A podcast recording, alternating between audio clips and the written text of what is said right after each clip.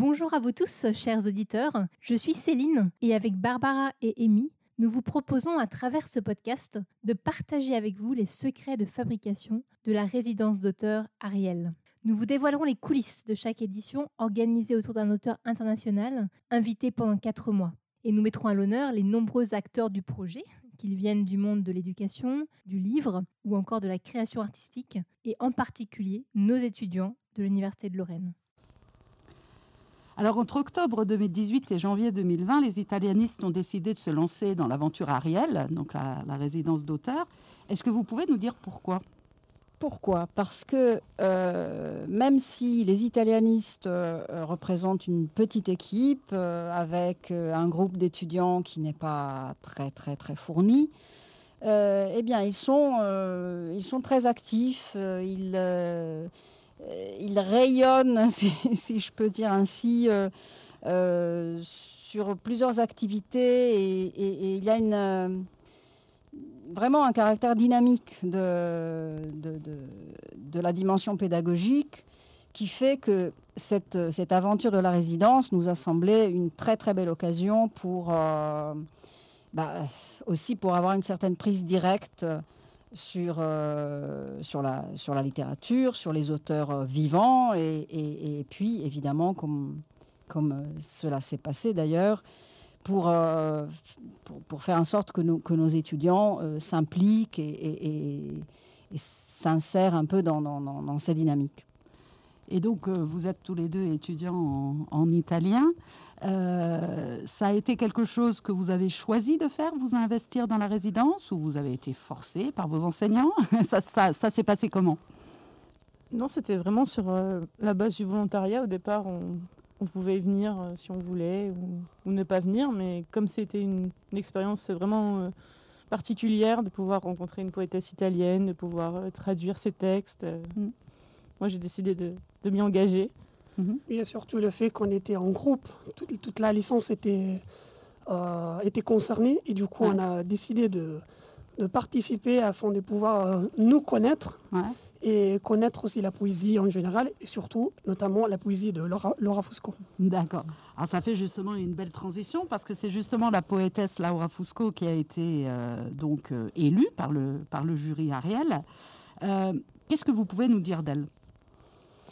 Alors, euh, Laura Fusco est une poétesse euh, italienne donc, qui euh, a une caractéristique qui nous a immédiatement séduit, c'est qu'elle met en rapport sa poésie, son écriture, avec plusieurs types, typologies artistiques, plusieurs langages artistiques, comme elle aime bien dire. Et euh, donc, euh, elle a une formation théâtrale. Elle a pratiqué euh, donc le théâtre en tant que metteuse en scène et actrice, lectrice pendant plusieurs années. Donc, dans ce contexte théâtral, elle a commencé à s'intéresser à, la poésie dans, dans la direction, dans l'orientation de la performance et de la lecture. Et donc, ça nous semblait vraiment un aspect euh, idéal pour pouvoir travailler avec elle euh, et justement pour toucher aussi euh, les différents croisements entre les, les, arts. Oui, très transversal aussi hein, dans, dans son approche. Et pour les étudiants, le groupe d'étudiants d'italien, vous étiez combien à peu près à, participer à cette, à cette résidence? Une quinzaine à peu près, quelque chose dans le genre, il me semble? Oui, une vingtaine plus Une vingtaine peut-être, oui. ouais. Et qu'est-ce que vous diriez que ça vous a apporté? Euh, ben, vraiment, c'était une, cette expérience euh, a été enrichissante surtout parce que euh, on a l'habitude de travailler sur des textes littéraires et travailler sur des textes poétiques, ça changeait complètement de registre, donc ça permettait de pouvoir travailler sur des autres, sur la, la, tonalité, des mots, sur comment choisir les bonnes paroles au bon moment. et puis ça a été aussi notamment euh, de, savoir aussi avec elle euh, ce qu'il a inspiré, euh, sa pensée, comment elle a construit ses textes. C'était très... Et le rapport avec la poétesse, comment ça s'est, comment ça s'est passé? Est-ce qu'elle était... Euh, oui, c'était une poétesse à, 300, à 360 degrés, c'est-à-dire que elle était très gentille. Elle était très très gentille et disponible surtout parce que c'est pas euh, pas tous les poètes veulent que leurs poésies sont traduites. Et du coup, euh, elle était euh, très ouverte et très disponible à ça. Et elle nous a aidé surtout à trouver des, les, choses qui étaient cachées dans la poésie, parce que parfois on, dit, on écrit des choses, mais on veut dire quelque chose d'autre. Du coup, elle nous a aidé à trouver ces formes euh, qui s'étaient euh, voilà, cachés. Et, euh, et, par rapport aussi à les, autres arts, du coup, à, la peinture, à au, poème, plusieurs langages de l'art. Mhm. c'est ça. Oui, les différents langages de l'art. D'accord. Et le travail s'est organisé comment pour cette traduction collective, puisque euh, ce, dont on, ce dont vous nous parlez, euh, Laura et Gabriele, c'est principalement ici le travail de, traduction collective que vous, allez faire, que vous avez fait pardon, euh, avec Laura Fusco et, des enseignants, donc sur un de ces recueils de poèmes, Il Blue degli Alberi. Oui je prononce comme je peux.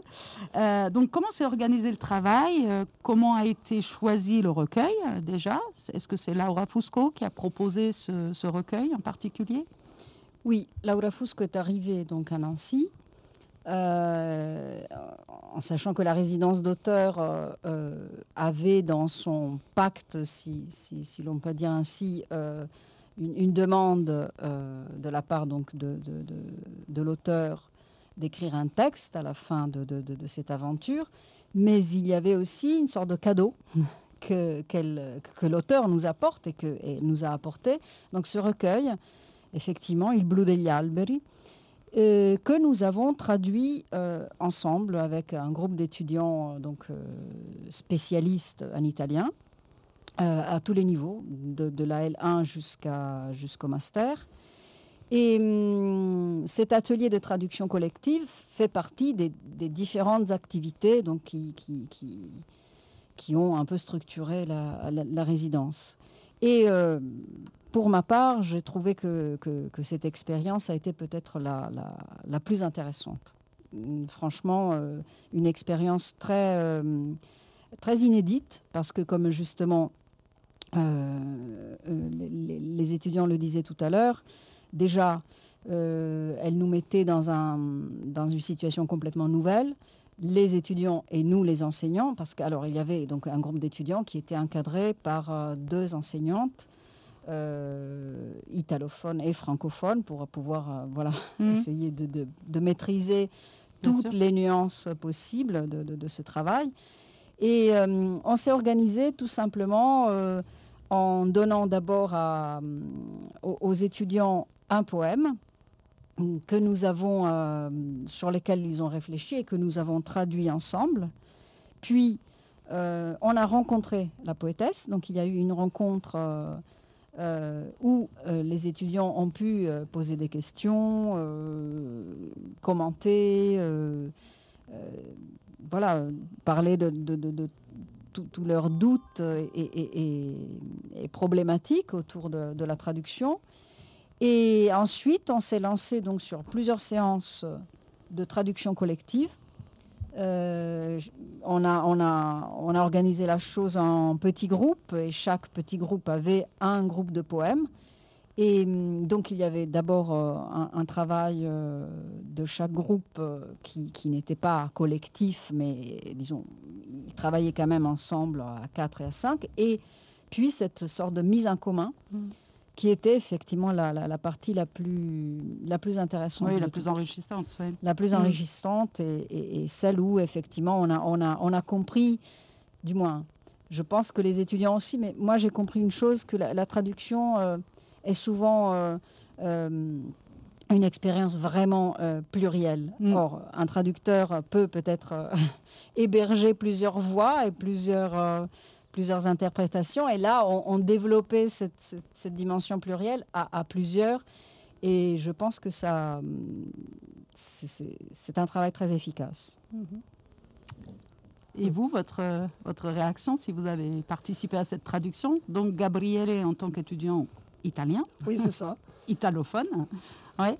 Oui, ce qui m'a touché le plus, c'est que euh, la poésie, c'est quelque chose de personnel. Mhm. Et Laura Fusco nous a permis d'entrer dans, dans son monde, euh, dans sa poésie. Et ce que j'ai pu remarquer est que lorsqu'on traduisait ses poèmes, ses poésies, on arrivait à comprendre des choses, alors que quand elle était là, quand on a rencontré Laura Fusco, elle nous a dit, OK, oui, ça c'est bon ce que vous avez découvert, mais moi j'entendais ça, ça, ça, ça. Et du coup, cette perspective s'ouvrait à...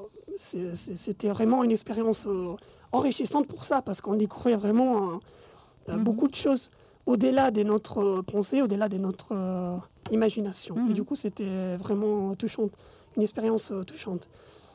Et vous, Laura, vous y avez participé aussi? Oui. Euh, bah, ce, qui était aussi euh, pas mal, c'était quand on était en, mise en commun, comme le disait Madame Bonjourno, c'était on pouvait se rendre compte aussi que de la pluralité aussi des mots qu'on pouvait trouver. il fallait aussi, on avait des échanges, des espèces de petits débats aussi pour savoir quelles paroles utiliser, à quel moment.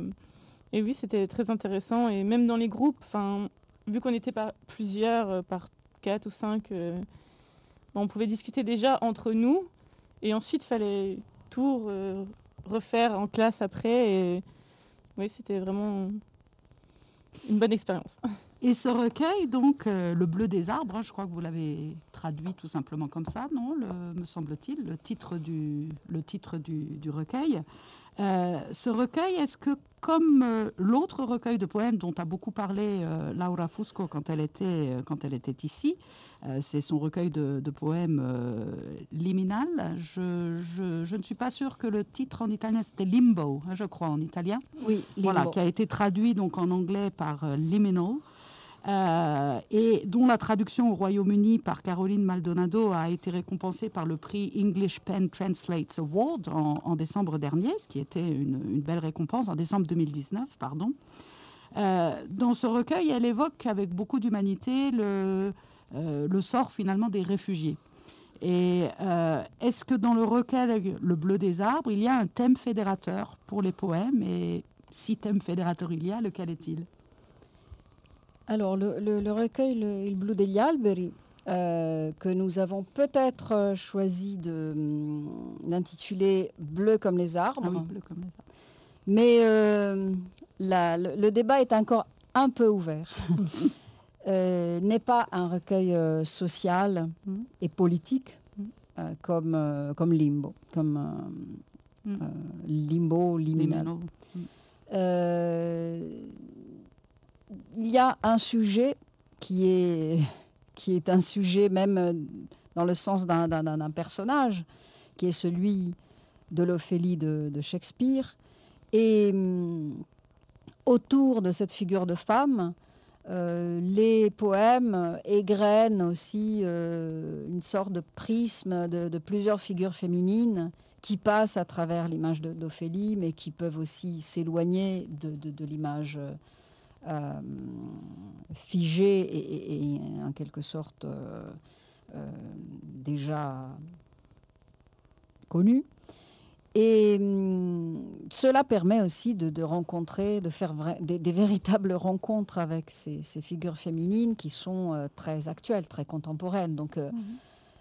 le social et le politique peuvent rentrer d'un autre point de vue et, mais c'est vrai que, tout le recueil est très, centré sur un, certain imaginaire et, une certaine rêverie. il y a cette idée et, cela nous a beaucoup, beaucoup orienté dans notre travail de traduction hum, d'une limite entre réel et, imaginaire qui est très poreuse et qui permet donc des, allers-retours euh, euh, d'un côté et de l'autre. D'accord. Et est-ce que vous diriez, après cette expérience, que pour traduire la poésie, il faut soi-même être un peu poète? On peut. On peut, si on veut euh, capturer tous les, nuances qui sont cachées dans le texte.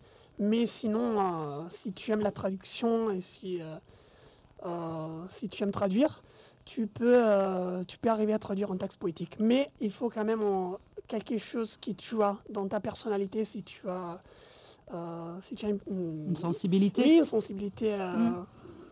voilà, qui t'amène à traduire de façon plus complète. Voilà. Je sais pas si Laura, Laura pas Fosco, Laura euh, est d'accord. Euh, oui, après euh, les talents, franchement poétiques, enfin pas totalement non plus, puisque on n'est pas forcément obligé d'être poète pour pouvoir traduire une poésie, mais il faut quand même pouvoir essayer de rendre la fibre poétique, essayer de rendre ce que l'auteur a voulu dire. Et oui, de ce point de vue-là, il faudrait avoir un peu de talent poétique quand même en sachant que bah, si on écoute Dante, donc le père de la littérature italienne, euh, traduire euh, de la poésie est impossible parce qu'on casse un tissu harmonieux. Et, en même temps, euh, ce défi est, de toute façon très, très fertile pour, pour une expérience comme celle que, que, nous avons eue, donc une expérience, si, si l'on veut, pédagogique, ou en tout cas d'apprentissage de, de, et de, maîtrise d'une langue qui n'est pas la langue, euh, effectivement, que, que nous avons l'habitude de traduire euh, mhm. comme ça dans nos cours de thèmes ou de versions. Et quel a été le, rôle de Laura Fusco dans la, dans la, relecture, de la traduction, puisqu'elle parle le français elle-même, donc euh, ce qui peut être un petit peu différent d'un auteur qui ne parlerait pas la langue, la langue cible. Euh, mais elle parle le français, donc euh, est-ce qu'elle est intervenue dans certains choix? Alors, Laura Fusco a voulu lire euh, donc, la traduction à la fin, quand, tout était définitif. Et effectivement, on a engagé avec elle un petit débat qui d'ailleurs était proche de, des discussions qu'on a évoquées tout à l'heure. Mmh. parfois, on, restait sur, sur nos positions et, elle les a respectées totalement. Mmh parfois, effectivement, ces, questions ou ces doutes ont pu effectivement nous faire bouger et euh, mener à une autre solution. Donc là aussi, il y a eu un petit moment euh, de mouvement euh, supplémentaire. Supplémentaire par rapport au texte. Oui. Et je crois que vous êtes toujours à la recherche d'un éditeur pour la publication de la traduction, puisque dans, le, dans la résidence Ariel, c'est le fait de, de, traduire un ouvrage d'un auteur et puis si possible, d'essayer de, le faire découvrir au, public français, euh, si tant est qu'un éditeur puisse être intéressé, bien entendu. Euh, qu'est-ce qu'on peut dire sur ce, sujet actuellement? Oui, oui, on est encore euh, à la recherche d'un éditeur et nous avons contacté plusieurs éditeurs de poésie, notamment. Et pour l'instant, euh, il y en a eu beaucoup qui, étaient intéressés. Il faut dire aussi que notre recherche a commencé euh, euh, pendant la période, du Covid, donc cela n'a mm. sûrement pas aidé. On a eu quelques contacts et même on a développé quelques, quelques accords, mais Effectivement, euh, publier de la poésie étrangère est, très, euh, très courageux et, il y a peu de maisons d'édition qui le font mmh. et encore moins qui euh, ne publient que la traduction. Parce que ce qu'on a constaté, c'est que la plupart des maisons d'édition de poésie qui ont par exemple une collection de poésie étrangère aiment bien avoir les deux langues sur les deux pages. Or, cela n'était malheureusement pas possible pour notre recueil, euh, pour euh, toute une série de questions que je ne vais pas détailler. Et, mm, donc, euh, les éditeurs qui étaient, qui étaient intéressés ont, dû, ont dû laisser tomber la, cette idée. Mais voilà, nous lançons un appel. Bien sûr, tout à fait. À, des éditeurs de, de poésie et, et, ou de poésie étrangère parce que le recueil est, très très il a comment dire une, une forme euh, qui est tout à fait euh, oui complète complète qui est tout à fait euh, qui, qui, a un sens fort même si elle vient donc d'une traduction collective, d'une mmh. série de, de, de, de, dialogues, de débats, de passages, et, euh, et, qui plus est, euh, bah, cela peut euh, effectivement intéresser aussi comme expérience de traduction collective. Tout à fait, oui. Et je crois qu'on peut voir certains extraits euh, de, cette, euh, de cette traduction dans la vidéo performance Cerco Ophelia, euh, qu'a faite donc Laura Fusco, qu'elle a tournée pendant sa résidence à Nancy. Alors je ne crois pas que vous ayez participé directement à cette vidéo performance, et ça n'est pas, j'allais dire, le, le, but de notre, de notre discussion aujourd'hui, puisqu'on parle de, de, la traduction. Euh, mais c'est simplement pour signaler donc, que cette, euh, cette vidéo performance est disponible sur la chaîne YouTube Ariel et qu'on peut y voir, euh, on peut y voir notamment et y entendre notamment des lectures de, certaines des, de certaines des traductions, me semble-t-il. Oui, oui, il y a, il y a quelques, quelques traductions, quelques vers traduits qui ont été donc utilisés pour cette vidéo, qui effectivement est une euh, une des activités, une des, des, des, expériences de langage poétique qui a, qui a nourri une autre dimension qui était justement celle de la mise en voix. On, on a pu euh, faire des, ateliers de mise en voix très très intéressants et qui ont donc abouti à cette, à cette vidéo qui d'ailleurs euh, concerne à nouveau le personnage d'Ophélie. D'Ophélie, oui, tout à fait. C'est un personnage vraiment central et apparemment depuis de nombreuses années pour Laura Fusco. Tout à fait. Elle a pu nous le dire à de nombreuses occasions. Euh, peut-être pour conclure, est-ce que vous pourriez lire pour nos auditeurs quelques extraits euh, d'un poème en italien euh, du recueil Bleu comme les arbres ou Le bleu des arbres, avec sa traduction en français? Bien sûr. Je laisse donc à Gabrielle et Laura la parole. Alors, quel est le poème que vous avez choisi? Alors, le, poème qu'on a choisi, il s'appelle Thriller. On va lire d'abord euh, la version en italien et après euh, la version française. Thriller. Come in un thriller, manca il movente, ma c'è il cielo liquido di acquazzoni di giovedì 21. C'è la frase che ha detto prima di sparire in un lungo e occhiali scuri, tra le porte girevoli di vetro dell'hotel. Il cielo nevicava fiori di garza. Poi dal mare è arrivato un elicottero. Ha fatto tre volte il giro del giardino. Forse aveva intravisto qualcosa sull'acqua. Tra le ghirlande di battelli bianchi. E certo, da giorni non chiudeva occhio. Alors voici sa traduction euh, en français. Thriller. Pas de mobile, comme dans un thriller. Mais il y a ce ciel liquide d'averse du jeudi 21. Il y a cette phrase prononcée avant de disparaître, robe longue et lunettes noires, à travers le verre des portes tournantes de l'hôtel. Le ciel neigeait ses fleurs de gaz. Puis de la mer est arrivé un hélicoptère. Il a fait trois fois le tour du jardin. Peut-être avait-il aperçu quelque chose sur l'eau, parmi les guirlandes de bateaux blancs. À l'évidence, il ne fermait pas l'œil depuis des jours. Merci. Merci à tous les trois. Merci à toi, Barbara. Si vous avez aimé cet épisode, n'hésitez pas à en parler autour de vous. Vous connaissez sans doute des gens que ce podcast pourrait inspirer ou à qui il pourrait être utile. N'hésitez pas aussi à nous écrire s'il y a des thématiques ou des questions que vous avez sur Ariel. Nous pourrons peut-être en faire un épisode ou tout simplement pour nous donner des feedbacks. Vous pourrez trouver notre adresse sur le site ariel.univ-lorraine.fr. En attendant, bonne semaine à vous tous et au plaisir de vous retrouver pour le prochain épisode du podcast Ariel.